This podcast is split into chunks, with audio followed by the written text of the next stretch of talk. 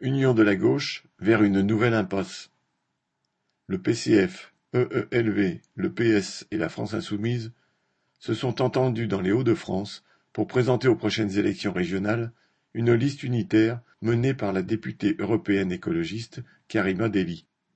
Certains commentateurs laissent entendre que cet accord aurait été grandement facilité par la volonté de la France insoumise d'empêcher le communiste Fabien Roussel de conduire une liste de la gauche unie. Loin d'être l'aboutissement d'une histoire d'amour accomplie, cet accord serait en fait un épisode dans le bras de fer en cours entre Mélenchon et le dirigeant du PC, ce dernier laissant planer la menace d'une candidature communiste au premier tour de l'élection présidentielle. La situation politique particulière des Hauts-de-France explique aussi le sentiment unitaire des dirigeants de la gauche. Lors de la précédente élection régionale, en 2015, le PS avait renoncé à se maintenir au deuxième tour au nom d'un front républicain contre Le Pen, arrivé en deuxième position avec 40% des voix. Toute la gauche avait donc appelé à voter pour Xavier Bertrand, le candidat de la droite et ancien ministre de Sarkozy. Payant le prix de cette attitude lamentable depuis six ans, les partis de gauche sont totalement privés d'élus au Conseil régional, ce qui les prive aussi de nombreuses ressources sans lesquelles ces partis intégrés aux institutions ont bien du mal à vivre.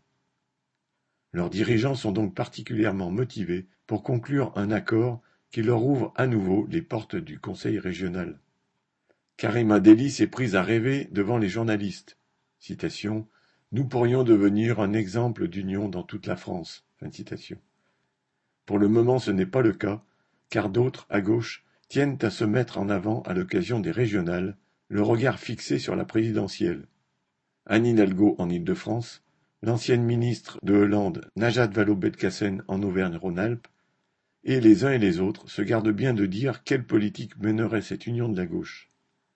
Ils se limitent aux généralités habituelles et bien creuses sur la justice sociale, entre guillemets, accompagnées de références à l'écologie.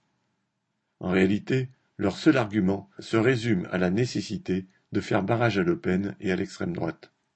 Si les classes populaires sont désorientées politiquement au point qu'une partie en arrive à voter pour Le Pen, qui représente les pires ennemis des travailleurs, la responsabilité en incombe en grande partie à la gauche et à ses reniements et à ses trahisons une fois au pouvoir. Après avoir été élu en dénonçant la finance, Hollande a défendu, comme Sarkozy avant lui, les intérêts des patrons, des riches et des possédants. L'union qui se prépare à gauche ne peut que rééditer le même scénario tant de fois vécu par les travailleurs. Aline Urbain